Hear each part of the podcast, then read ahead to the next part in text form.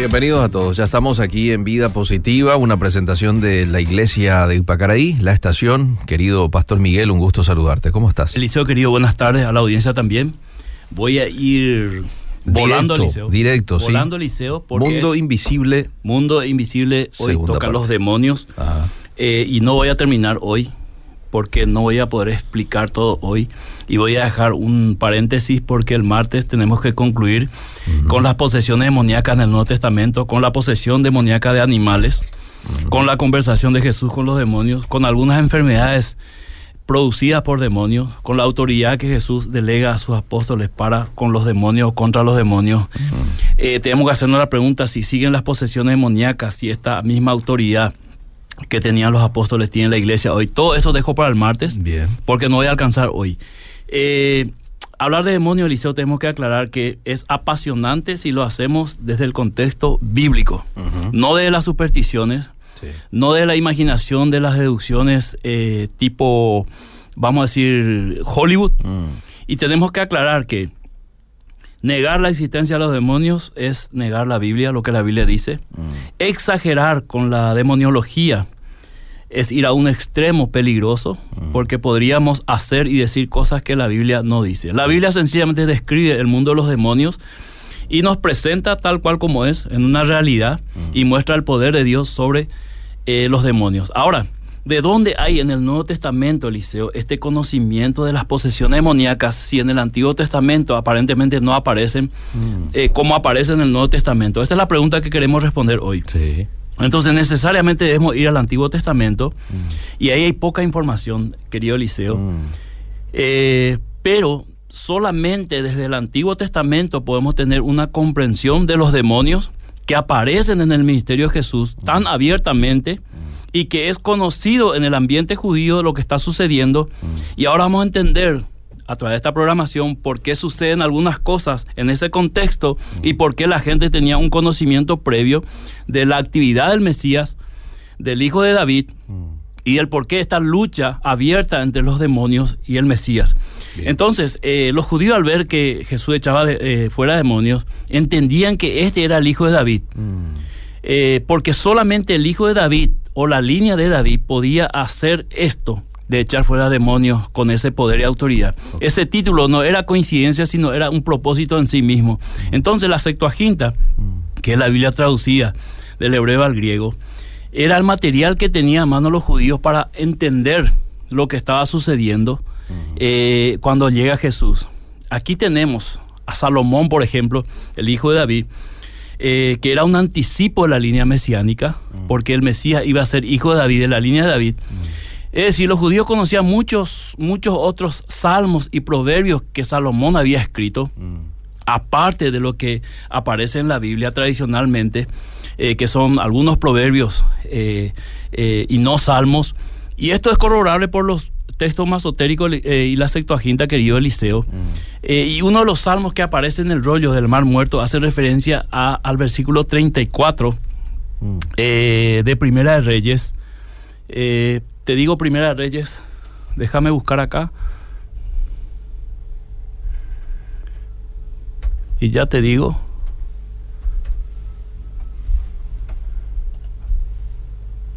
Porque esto es muy importante en- entender, querido Eliseo, Sí, señor. que de dónde viene toda esta, esta historia de demonios que después aparece tan abiertamente. Eh, Primera de Reyes, Sí. a ver. A ver, querido Eliseo. La gente. puede Primera de estar- Reyes 4. 4. sí. La gente Sí. puede escribir eh, sus mensajes si quieren. En algún momento Sí. lo vamos a leer al 72-201-400. ¿eh? Versículo 32, si puede leer en adelante, Primera Reyes 4. 32 dice, y compuso tres mil proverbios y sus cantares fueron, mm, fueron Desde el 30 para entender. mil cinco. que habla de Salomón. Dice, era mayor la sabiduría de Salomón que Sí. la de todos los orientales y que toda la sabiduría de los egipcios. Aún fue más sabio que todos los hombres, más que Etán, Esraíta, y que Emán, Calcol y Darda, hijos de Maol, y fue conocido entre todas las naciones alrededor. Y compuso tres mil proverbios, y sus cantares fueron mil cinco.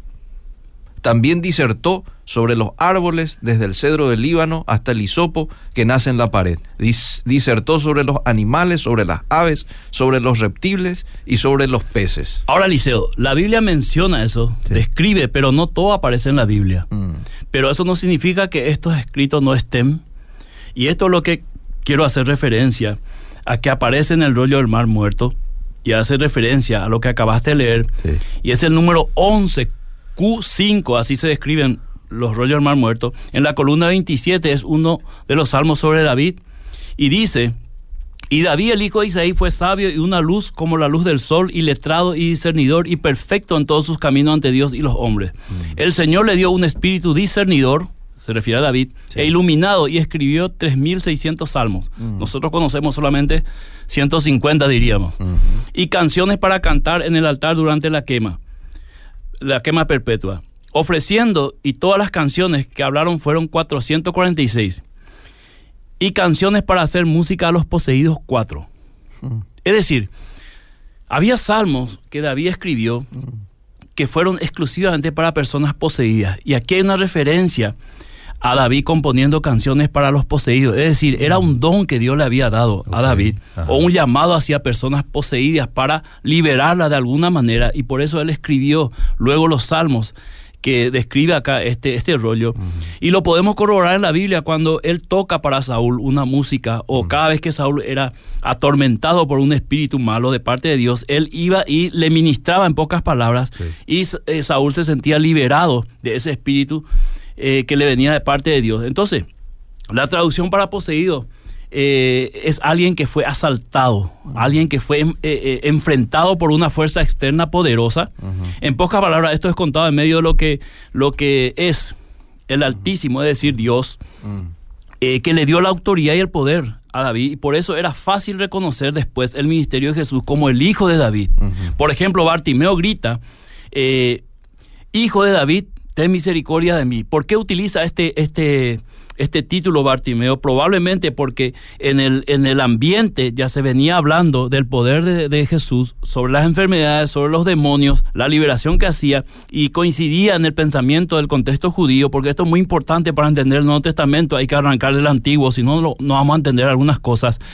Eh, por eso ellos podían coincidir, porque ellos conocían los escritos, conocían esto que yo estoy mencionando, no era ajeno a ellos, eh, al mundo judío. Entonces ellos podían concluir que este hombre que estaba haciendo liberaciones demoníacas era el hijo de David, era Oh, el Mesías.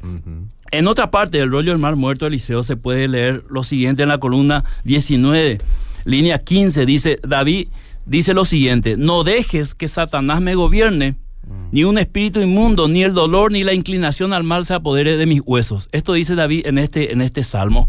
Ahora bien, parte de estas líneas aparecen en la Septuaginta, eh, algo que la Septuaginta llama el Salmo 151. ¿Te acordás que decíamos en broma Salmo 51 para, para, para jugar entre los hermanos a ver si lo encontraban? Pero realmente existe en la Septuaginta el Salmo 151, eh, que es un salmo eh, adicional que en nuestras Biblias no aparece. tiene una historia del editor eh, y que le puso un límite y, y- y, digamos, conocemos 150 salmos, pero eso la misma Biblia dice que fueron mucho más de Salomón y también de David. Entonces, eh, entendiendo este contexto que es muy importante Sí. de los escritos de David referencia, en referencia a personas poseídas, en referencia a la presencia demoníaca, en una autoridad y poder que le da Dios y en una línea de sucesión, diríamos, espiritual poderoso que llega hasta Jesús, el Hijo de David, liberando a la gente de los demonios. Ahora tenemos que ir al Salmo 91. Mm. Ya siempre teniendo esta conexión, Eliseo, de los rollos del mar muerto, la Septuaginta, los textos masotéricos. Entendiendo esto, vamos a ir am- ampliando el panorama para luego entrar en el Nuevo Testamento y entender mejor lo que está sucediendo. Entonces, ahora el Salmo 91, que es más conocido y más bíblico, diríamos entre comillas, Sí. tenemos en la mayoría de las traducciones una versión, pero yendo al rollo del Mar Muerto encontramos lo mismo, pero en otra versión. Eh, el Salmo del Qumran, el, el 11Q de los rollos, y también en la versión de la Septuaginta, y lo vamos a leer, vamos a leer el Salmo 91, te pido que leas, en la Reina Valera, Sí. eh, que tenés ahí, Sí. y, e ir comentando para que la audiencia pueda ir entendiendo cómo viene la mano en el Nuevo Testamento. Muy bien, muy bien. Desde el versículo 1. El versículo 1. El que habita al abrigo del Altísimo. Hasta ahí, hasta ahí. Ah, Ya habíamos visto y hablado del Salmo 51 y los Salmos de David que decía, no dejes que Satanás me gobierne. Sí. Ya teníamos referencia a los salmos que hablaban de que él hacía o componía canciones para poseídos.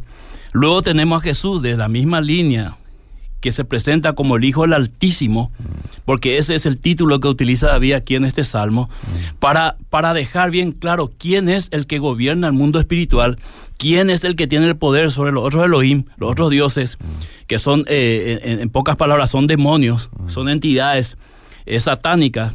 Entonces David hace este, toma este título y dice el, el que habita al abrigo del Altísimo. Y esto tiene toda una conexión con lo que veníamos hablando hasta llegar a Jesús, el Hijo del Altísimo, que tiene poder sobre los demonios y lo manifiesta abiertamente, sujetando a los demonios, echando fuera de las vidas a las personas.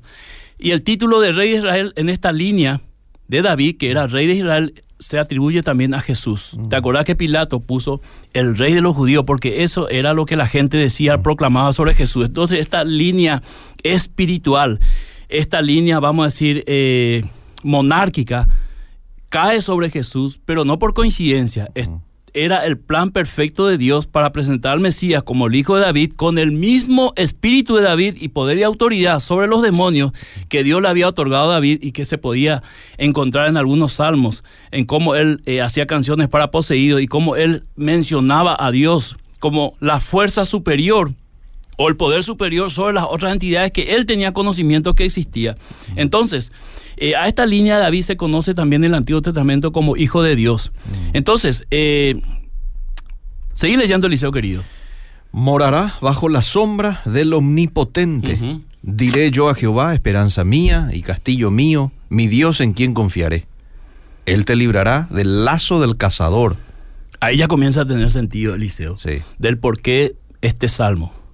Y este es un salmo, diríamos, que mucha gente lo utiliza como una oración en su vida eh, en referencia a lo que son los espíritus demoníacos o una oración de noche, porque después vamos a explicar el versículo 5, especialmente 4 y 5, de cómo tiene relación directa del por qué algunos históricamente usaban este salmo como un refugio de oración contra el enemigo.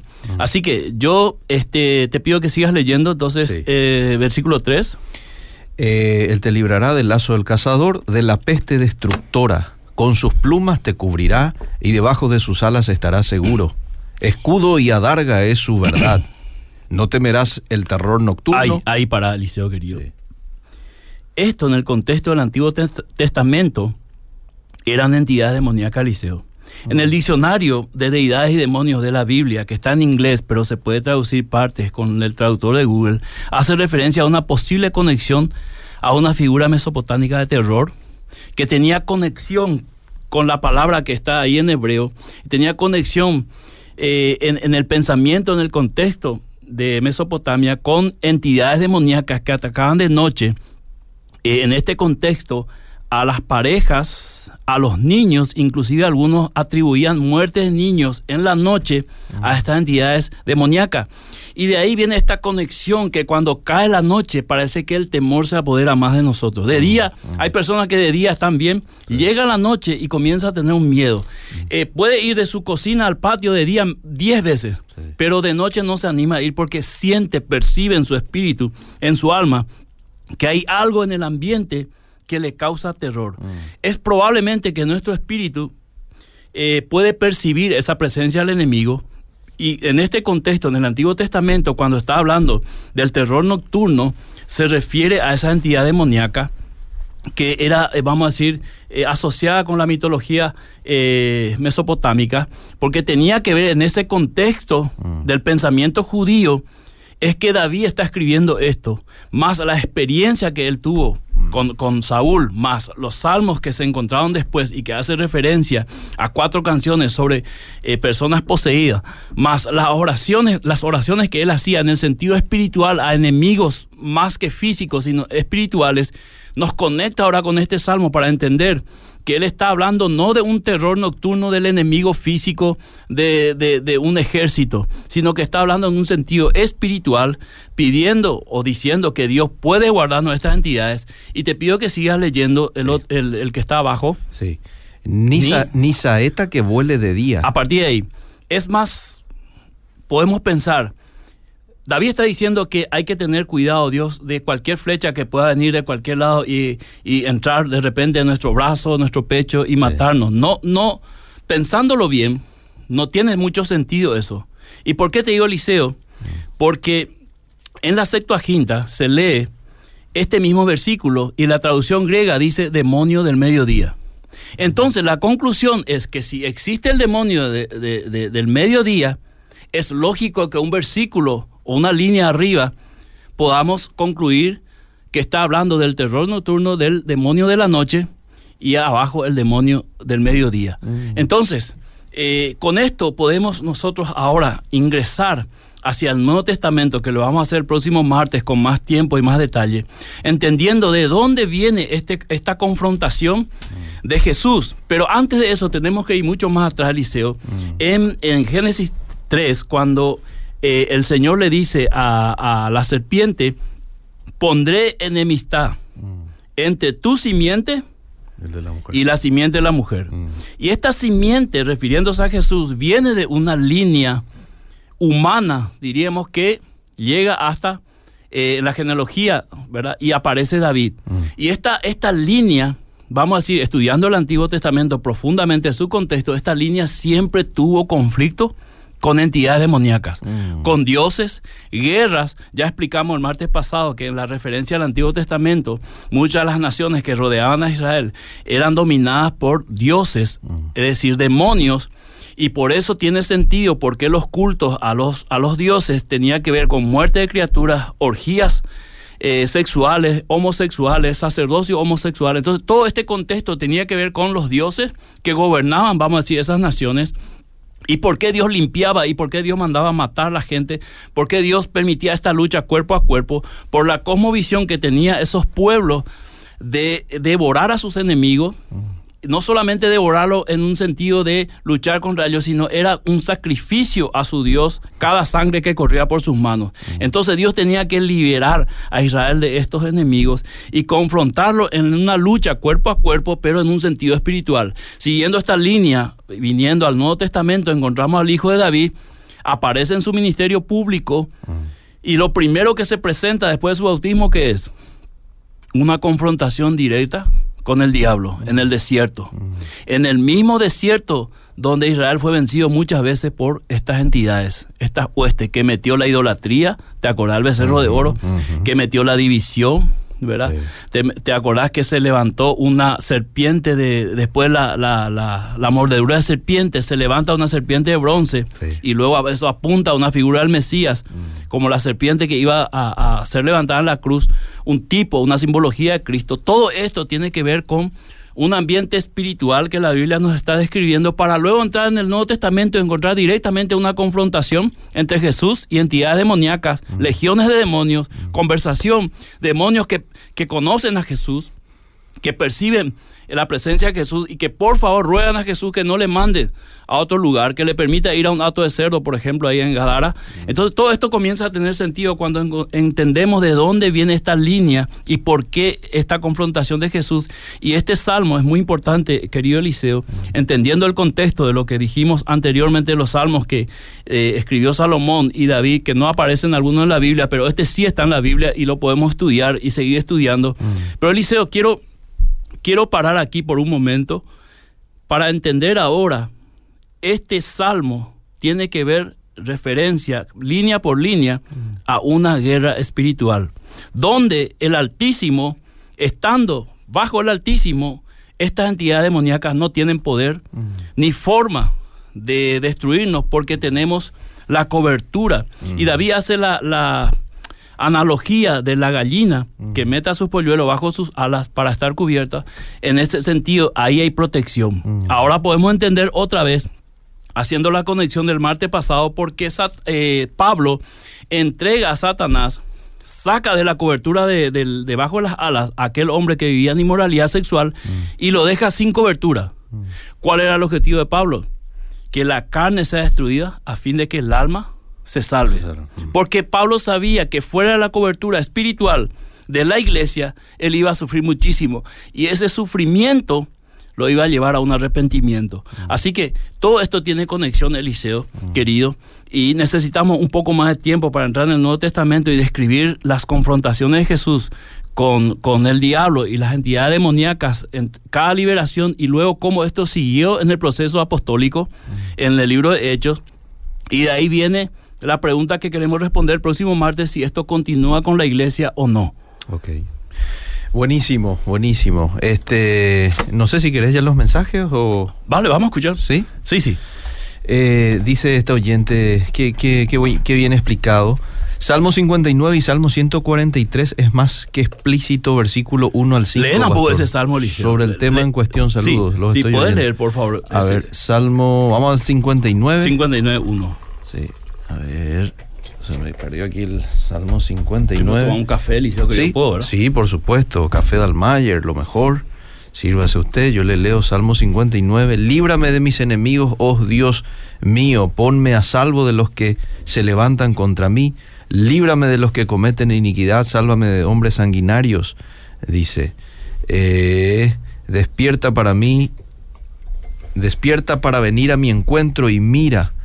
Y tú, Jehová, Dios de los ejércitos, di- Dios de Israel, despierta para castigar a todas las naciones. Bueno, este es el. ¿Por qué este 59? castigo a las naciones, Eliseo? Mm, Tiene que ver mucho con lo espiritual. Y si nosotros vamos a profundizar esto, terminaríamos, Eliseo, diciendo y adelantaríamos la programación del martes de que hasta hoy hay entidades demoníacas involucradas en ciertas naciones. Esto es categórico, Eliseo. No lo digo yo. Lo puedo demostrar bíblicamente. ¿Verdad? De que este, este del poder de entidades demoníacas sobre influencia sobre naciones sigue todavía, a pesar de que en el amilenialismo, en eh, una, una interpretación escatológica, Satanás ya está atado, pero no, no, no, no está, vamos a decir, limitado totalmente. Y siempre hacen el ejemplo del perro atado con una cadena. Está atado, pero tiene un poder de acción que Dios le permite, ¿verdad? Por eso el mal sigue avanzando. ¿Cómo podrías, por ejemplo, eh, sostener esto que acabas de decir, pastor, de, de- de demonios, este, eh, lle- llevando a cabo eh, eh, la guía de, de un pueblo, de una Por la influencia, vamos a los pueblos de África Mm. o aquí nuestro vecino Brasil. Sí. Hay lugares geográficamente que son influenciados totalmente por actividades demoníacas, Ah. donde se practica como una religión, como se practica el cristianismo eh, en cierta parte de eh, América Latina, y donde tiene que ver con una cosmovisión cultural de que esto es parte de nuestra vida, esto es parte de nuestra esencia, Mm. Sí, ¿verdad? sí. Entonces, son lugares como Haití, por ejemplo, Ah, querido Eliseo, ajá. o partes de Brasil, donde ya es algo, vamos a decir, natural que tiene conexión con el lugar. Y es por eso que encontramos al apóstol Pablo en Efesios capítulo 6 hablando de gobernadores, huestes, principados, Mm. dándonos a entender que hay áreas geográficas de poder. Y el próximo martes vamos a profundizar un poquito más eh, cómo, cómo, cómo los demonios piden a Jesús a Engadara, permítenos entrar a este acto de cerdo. Y Jesús permite la transición de este hombre, esa legión, que eran muchos demonios, esa transición de salir de este hombre, Mm, ir hasta los cerdos, sí. y luego, ¿qué hicieron los cerdos?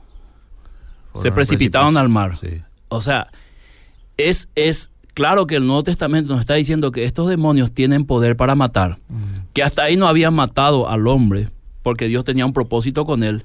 Pero al autorizarle Jesús sobre eh, este, ir sobre los animales, automáticamente estos fueron lanzados al mar, ¿verdad? Y murieron. Y esto fue una situación notoria en Gadara. Y pidieron a Jesús que salga de ahí, ¿verdad? Porque esto era una, una- una locura en, en pocas palabras, ¿verdad? Y el hombre que todo el mundo conocía, que estaba sujeto con cadenas y que gritaba y que vivía en los sepulcros, sano en su sano juicio, dice la palabra, eh, queriendo seguirle a Jesús. Y Jesús le dice, anda y contá las maravillas de Dios en tu vida. Leo Salmo 143. No entres en juicio con tu siervo, porque no se justificará delante de ti ningún ser humano, porque ha perseguido, perseguido el enemigo mi alma, ha postrado en tierra mi vida, me ha hecho habitar en tinieblas como los ya muertos, y mi espíritu se angustió dentro de mí, está desolado mi corazón. Eh, me acordé de los días antiguos, meditaba en tus obras.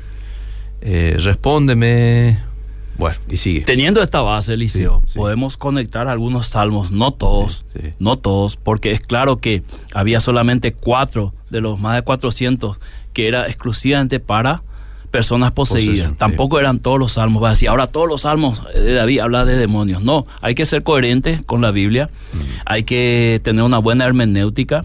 Por eso decía al principio, no podemos ir al extremo de, demonizar todo, mm. ni al otro extremo de negar todo. Mm. Hay que ser coherente con lo que dice la Biblia. Y la Biblia describe lo que tiene que describir. Sí. Bueno, ah, en el Facebook también hay muchos mensajes. Voy a leer algunos rapidito. ¿Podrían explicarme más, por favor, sobre el amilenialismo, uh, Benjamín? Ese, ese, otro tema. Es, eh, hay varias posturas escatológicas del liceo. Mm. Una de ellas es el amilenialismo mm. y tiene que ver con los mil años.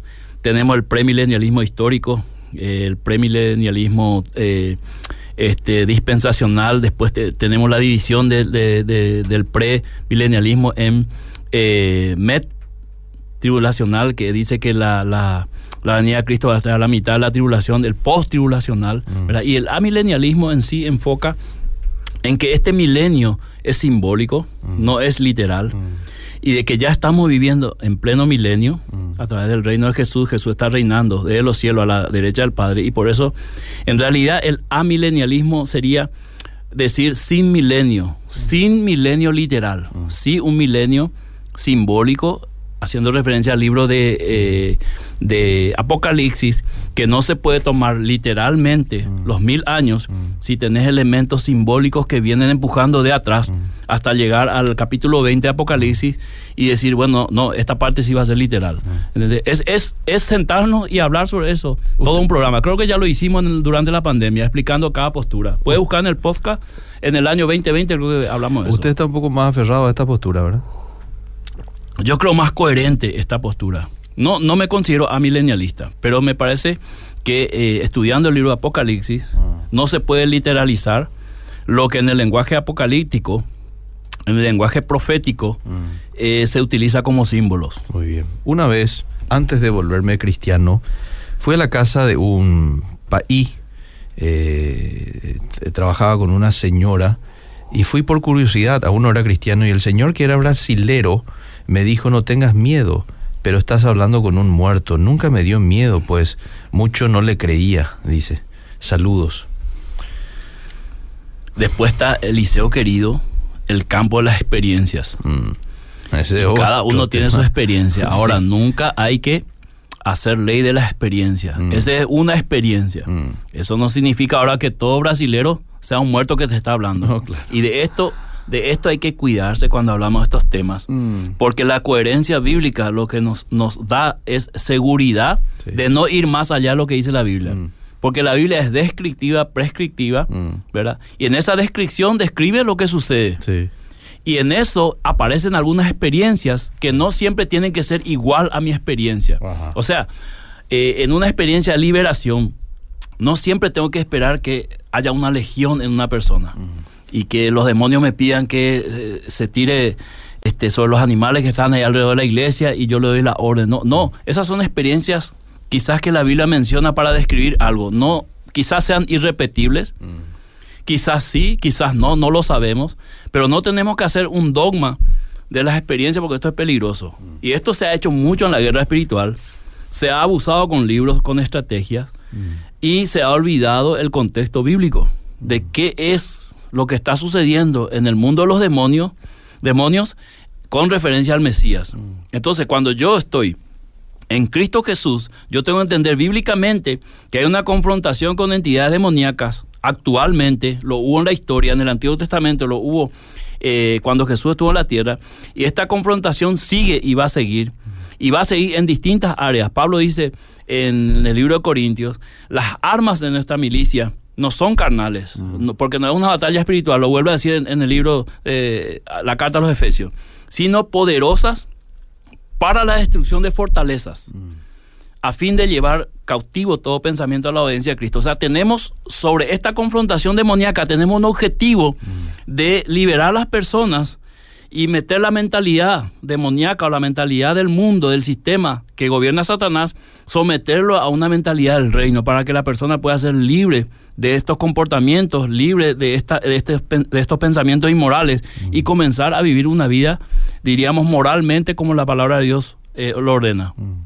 No sé si vas a tocar el próximo martes el tema de los demonios que entran y le enferman a una persona. Eso Vamos a tocar. Lo vemos mucho en el Nuevo. Sí, en el Nuevo Testamento aparece, por ejemplo, para adelantar algo, Eliseo, ah. demonios que causan sordera. Sí. Está clarito en la Biblia. Sí. Demonios que causan, causan eh, eh, encorvamiento ah. de las personas, ¿verdad? Para dar un ejemplo, eh, demonios que causan ceguera. Mm. Entonces, podemos nosotros concluir desde esta, esta apertura que hicimos el martes más hoy la explicación, podemos concluir que en el Nuevo Testamento aparecen situaciones en la vida de las personas que son atribuidas directamente a demonios, así como aparecen otras situaciones donde no hay ninguna entidad demoníaca detrás. Y esta es el discernimiento y la parte hermenéutica que tenemos que comprender, no atribuir todas las cosas a los demonios, ni negar categóricamente que el demonio no pudiera eh, dar sordera o eh, dejar mudo a una persona, porque eso sería negar lo que la Biblia afirma. Y esto es peligroso siempre en, teología, Liceo, eh, dar por sentado algo mm. en contra de la Biblia. Mm. Eso sería lo que llamamos antibíblico. No sé si te acordás cuando Jesús le dice a este, a este paralítico, vete, no peques más para que no te ocurra cosa peor. Para que no te venga algo peor. Clarito. Entonces, yo, ¿cómo interpreto como estudiante de la Biblia esto? En sencillas palabras, que si permanezco en una actitud mm. fuera de los planes de Dios, alejado de Dios, mm. persistente en eso, lógicamente que lo que viene no es buena noticia. Ah. Y por eso volvemos a 1 Corintios 5, que aparentemente es un pasaje difícil, pero se entiende mejor. Cómo un pastor como Pablo puede tirar su miembro a Satanás. Mm. Esto es inexplicable. Sí es explicable desde el punto de vista espiritual. De la lucha, de la guerra espiritual entre el bien y el mal, sí es explicable. Es como que yo te digo ahora, Eliseo, vos estás robando mucho acá en Odeira ah. y te saco de Odeira. Para que te quedes sin trabajo ah. y experimentando el dolor de mantener a tu familia y no tenés trabajo, recapacites ah. y el próximo trabajo que encuentres sea más honesto. Te uso como ejemplo, Eliseo, porque vos sos bueno. Sí, sí. no entiendo. Para reencauzarle a la persona, le haces un aparente daño, aparente. Pero ¿cuál es la enseñanza espiritual ahí? Te saco de la cobertura del Altísimo, Salmo 91, 4, y te dejo sin cobertura. Ahora, esto no tiene nada que ver con esa cobertura espiritual que andan diciendo por ahí. Vení bajo mi saco, ¿verdad? Ah. Eh, mi cobertura, voy a ofrecer ah, cobertura espiritual, dame los diezmos y, y, no, no, nada que ver con eso, Licio, nada mm, que ver. Esto mm. es mucho más profundo de las famosas eh, paternidades y coberturas espirituales mm, que hoy escuchamos. Muy bien. Pastor, y en estos tiempos, ¿por qué ya no se practica si Jesús mismo oraba, sanaba, predicaba, echaba fuera los demonios? Pero hoy se desestima ya miran diferente cuando se ora de esa manera. Pero creo que en estos tiempos sí que abundan las influencias demoníacas. Si podés explicar un poco y si se, si se debe seguir haciendo como Jesús lo hacía o no. Muy interesante. Tiene una explicación larga de 15 minutos. Y voy a tratar de resumirlo en un minuto. Tiene que ver con cuestiones teológicas, mm. porque hay varias posiciones teológicas con referencia a demonio, guerra espiritual, posesiones, mm. ¿verdad? En algunas eh, cosmovisiones teológicas estos ya no, ya no están activos, entonces no se necesita, esto era poder único, exclusivo para el ministerio apostólico. Mm. El, otro, el otro que yo creo también que tiene explicación es que se ha abusado tanto con el exorcismo, que se ha ido cruzado la línea para el otro lado, entonces muchos en nombre del orden dejaron completamente mm. de creer o practicar esto, de la oración por los enfermos, de la liberación de los demonios. Mm. Es como que eh, le pusieron la cruz a Claro, es como que eh, eh, esto no se va a hacer acá y ah. no se hace, ¿verdad? Ahora, independientemente de lo que yo creo teológicamente, independientemente de la decisión que yo tome, Independientemente de esto, esto es una realidad bíblica. Y está escrito desde el Antiguo Testamento, desde el vamos hasta el final en la lucha cósmica en Apocalipsis. Entonces, imposible decir esto no está en la Biblia. Por donde lo mires, encontrás. Ahora, ¿Cómo abordar este tema? Es otra cuestión. Mm. Pero nosotros no podemos desde aquí obedir a siempre hemos dicho que queremos ser bien bíblicos eh, y coherente también. No podemos negar la existencia de los demonios. Si el propio David Mm. hace referencia en algunos salmos, y específicamente Salmo 91, eh, eh, 4 y 5, Mm. de entidades demoníacas pidiendo protección de Dios. Mm, Ok. ¿Qué, qué libro vos recomendarías, por ejemplo, a una persona que, que aparte de, de leer la Biblia, quiere leer algún libro así en donde se hable de guerra espiritual o cosas como esas? Uh, eh, ahí me metiste en un problema, Liceo, porque de todos los libros que yo leí, eh, el enfoque de algunos, yo no estoy tan de acuerdo, Liceo querido. Mm. Pero, ¿cómo te puedo decir? Diría, a ver si encuentro aquí. Eh, Demonología, la doctrina de los demonios, es un libro que yo recomendaría. Mm. Eh, espérate, digo el, el autor. La doctrina de los demonios. Sí, sí. A ver si tengo acá en mi computadora. Muy bien. Te digo enseguida, Alice, voy a buscar acá el, el nombre del autor Sin problema. y le paso a la audiencia. Aquí tengo el libro. Demonología. Arnold es un poco difícil el apellido porque eh, lo habla del contexto hebreo y por eso me encanta Ah, eh, eh, leerlo y estudiarlo. mm. Doctor Arnold Fruchtenbau. Ese sería, ¿se lee así? Sí, es un sí. poco difícil leer. Fruchtenbau. Sí. Eh, exactamente. Recomendaría eso como un inicio, ya. porque te da una perspectiva eh, bien bíblica, Bien. ¿verdad? Bien. Y todo lo que es bíblico, demostrado y coherentemente a mí me gusta. Eh, he desechado algunas, algunos libros de guerra espiritual, estrategia, porque han ido por otro lado, Liceo. Mm. Y Sí. han metido, o sea, son libros más extra bíblica que bíblica. Vos trabajás en liberación, me dice aquí, te pregunta un oyente. Cuando aparece, sí. Eliseo, cuando yo me fui recién a Ipacaraí, Mm. eso era parte de nuestro ministerio, ¿verdad? Ujú. Ahora, yo no me autopromociono como un liberador Mm. y este haciendo cultos de liberación. Mm. Considero como Jesús caminar predicando el evangelio y si aparece algo demoníaco, ahí vamos a la liberación, Mm. ¿Verdad? Pero no veo a Jesús ni los apóstoles buscando guerra espiritual y confrontación con demonios. El tema de la liberación es para todo creyente, para que todo creyente realice, pastor, o vos crees que hay ciertos, eh, que ciertas personas que tienen un llamado a eso, un don especial. Desde Jesús, antes de Jesús sí, pero desde Jesús para adelante, lo que es la iglesia, todo creyente tiene poder sobre los demonios para hacer liberación. Mm. Eso es, eso es categórico, Liceo. ¿verdad? Bien. ¿Te acordás que Pablo andaba predicando y había una mujer que tenía espíritu de adivinación? Sí, y, sí, sí. y- y Pablo no le hacía caso al principio, pero cuando ya estorbó el ministerio de predicación de la palabra, Mm, tuvo que liberarla. mm, O sea, no fue que Pablo fue directo y, y se presentó como un liberador Mm. de espíritus demoníacos y O la que gente estaba vino. buscando no, no, él liberar. tenía un enfoque de Sí. predicar la palabra de Dios. Y yo Ah. creo que esto es el peligro en la exageración de algunos ministerios de liberación de demonizar todo y hacer del culto una conversación con Satanás y una oración a Satanás y no a Dios. mm, Pero también por el otro lado debemos entender que sí pueden aparecer personas con eh, influencias demoníacas, mm. eh, con enfermedades atribuidas a demonios y que tenemos que discernir con la ayuda del Espíritu Santo para orar eh, y que sea liberado en el poder de Jesucristo. Porque al final de todo el liceo, este es un ministerio del Mesías, Claro. no es nuestro. ¿verdad? No es para eh, que yo pueda decir, yo soy el liberador número uno del Paraguay, tráigame todos los endemoniados. Mm. Yo no creo, nunca lo creía así el liceo. Mm. Ni en mi época de pastor novato, no lo creía. Vos sabés que en cierta ocasión yo le leí a un escritor en donde él afirmaba en ese libro de que eh, un demonio puede ingresar tranquilamente en el cuerpo de un cristiano que anda, por ejemplo, en pecado. Sí. Y puede ingresar así como, bueno, a veces uno tiene en su cuerpo un cáncer o cosas como esa, una enfermedad. Él decía de que puede estar también en la vida de una persona que le da ese permiso legal, ¿verdad? Esa es otra discusión ¿Cuál es teológica. tu opinión? Esa es otra. Yo ya, ya lo había dicho acá desde Odira. Yo no creo que un cristiano sellado con el Espíritu Santo eh, pueda ser poseído por un demonio. Yo creo en la influencia demoníaca categóricamente. Mm, Creo en el engaño de Satanás eh, contra la iglesia, porque eso está eh, bien claro en la Biblia.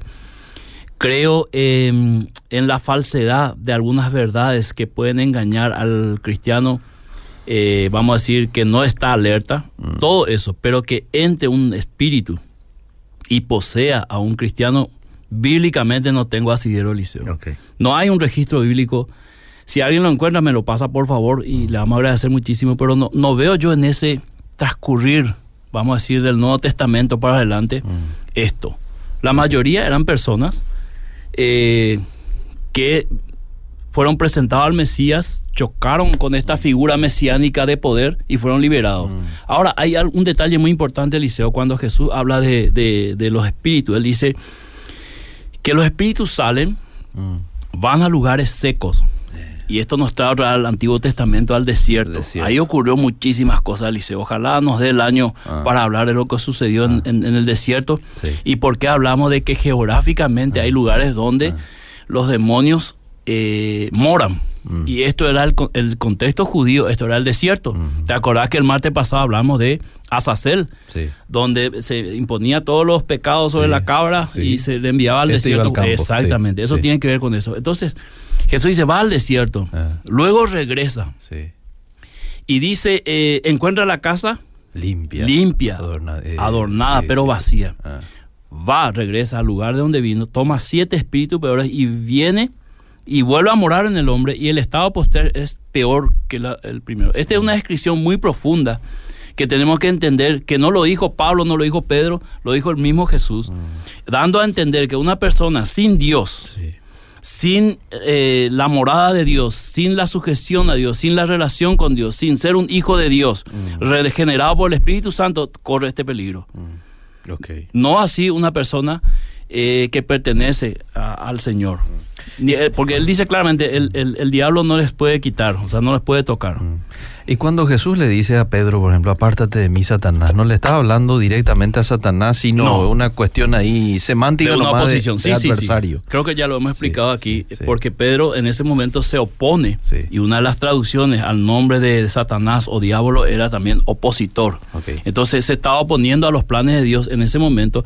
Si, si Pedro fuese este, poseído por Satanás, eh, claramente la Biblia nos diría que Jesús Sí. le libera. Y no creo que Jesús le haya puesto como líder principal en Jerusalén junto a otros apóstoles estando poseídos. Claro. Una noche, dice, te, te voy a leer varios mensajes, Dale, son dale, muchos. Una noche una mujer poseída entró a nuestro patio y pude escuchar que hablaba un idioma que no conozco, parecido al latín. Pudo ser el- un, un lenguaje utilizado. Al principio tuvimos miedo, pero después empezamos a orar y ahí fue que conocimos que realmente hay personas que necesitan conocer más acerca de este tema. Te leo más mensajes. Una persona es sellada únicamente siendo bautizada. Soy cristiano no bautizado. No. ¿Debo temer a los demonios? En No. absoluto. El bautismo es, diríamos, parte de la conversión de una persona, pero el ladrón que murió al lado de Jesús no se llegó a bautizar. Eh, y hay personas que como el eunuco conocieron la explicación de la palabra y ahí mismo se bautizó. Mm. Y hay personas que se convierten en enero y se bautizan en diciembre porque algunas iglesias tienen en diciembre recién bautismo. Mm. O porque no hizo el curso de bautismo. O sea, esto es muy relativo, Eliseo. Una vez mi líder eh, me dijo, mi líder una vez me dijo que le dolía mucho la cabeza y nuestro pastor le dijo que es porque están haciendo brujería por su vida. Esas cosas pero realmente eh, suceden. A mí me hace dudar. dice. Sucede, Eliseo.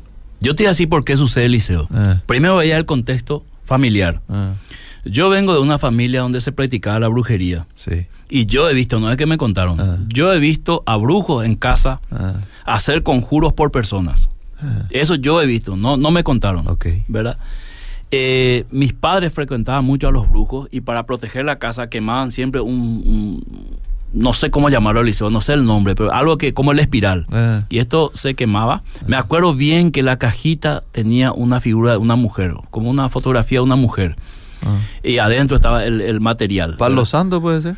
Eh, mm, Aquí puede ser, pero hay, eh, más bien olía a, incienso lo que hoy Ya, ya. puedo reconocer este olor. Entonces, yo vengo de ese mundo de ver a mi familia y cómo Cristo llegó a nuestra casa y nos liberó. Ah. Y un día eh, eh, mis padres confesaron todo eso y vinieron los pastores y fuimos a las cuatro esquinas de nuestra casa, del terreno, acá en Lambaré, Ah, a desenterrar Eliseo querido, unas botellas que tenían algo adentro, Ah, que eran conjuros tipo para proteger mm, la parte geográfica. Otra vez volvemos al Antiguo Testamento para que tenga sentido, que hicieron una brujería so para proteger nuestra casa. Mm. Entonces los pastores fueron y desenterraron eso, oraban, consagraron la casa. Mm. Entonces si vos me preguntas, ¿puede eh, alguien hacer y atacar a un cristiano desde la hechicería? Claro que sí.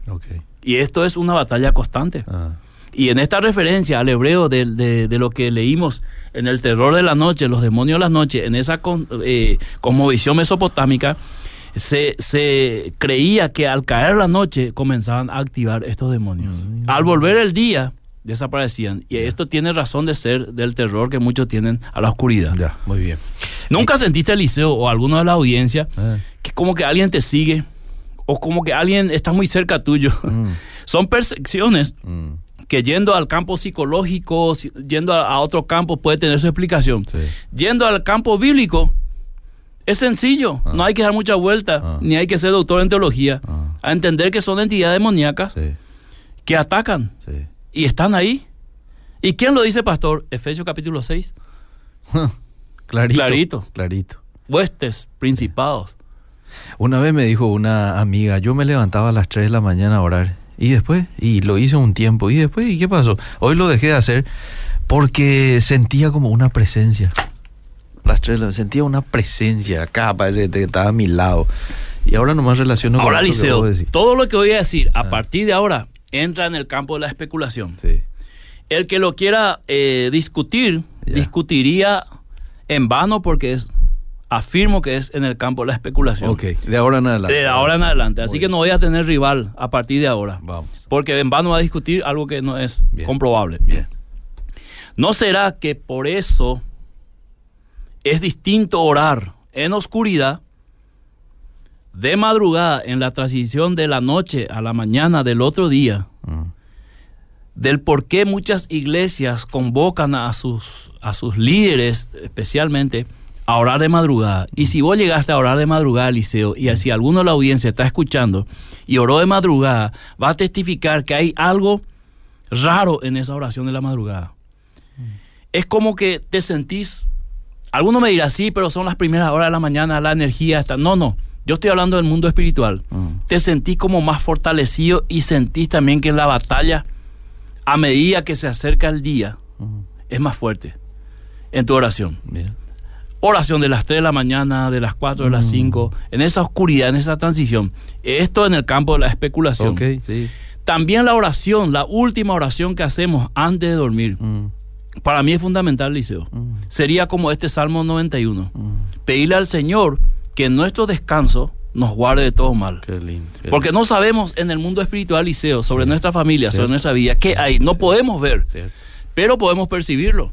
¿verdad? Esto es como la electricidad. Vos no ves la electricidad, ¿verdad? Mm, no. La única forma es metiendo tu, ma- tu Sí. dedo en el enchufe que puedes Sí. eh, Sí. comprobar, Sí. ¿verdad? O sea, que vos no veas no significa que no exista Cierto. y que no tenga un impacto. Cierto.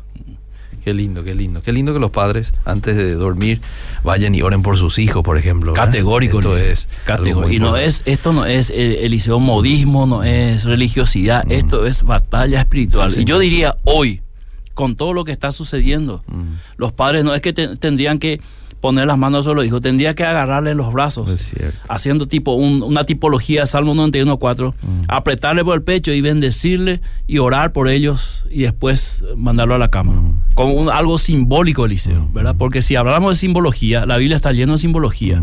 El Cordero de Dios, el león. ¿verdad? Entonces vos decís, o es Cordero o León, pero no puede ser Cordero y León juntos. Sí. Y la Biblia te dice, sí, es Cordero y León juntos.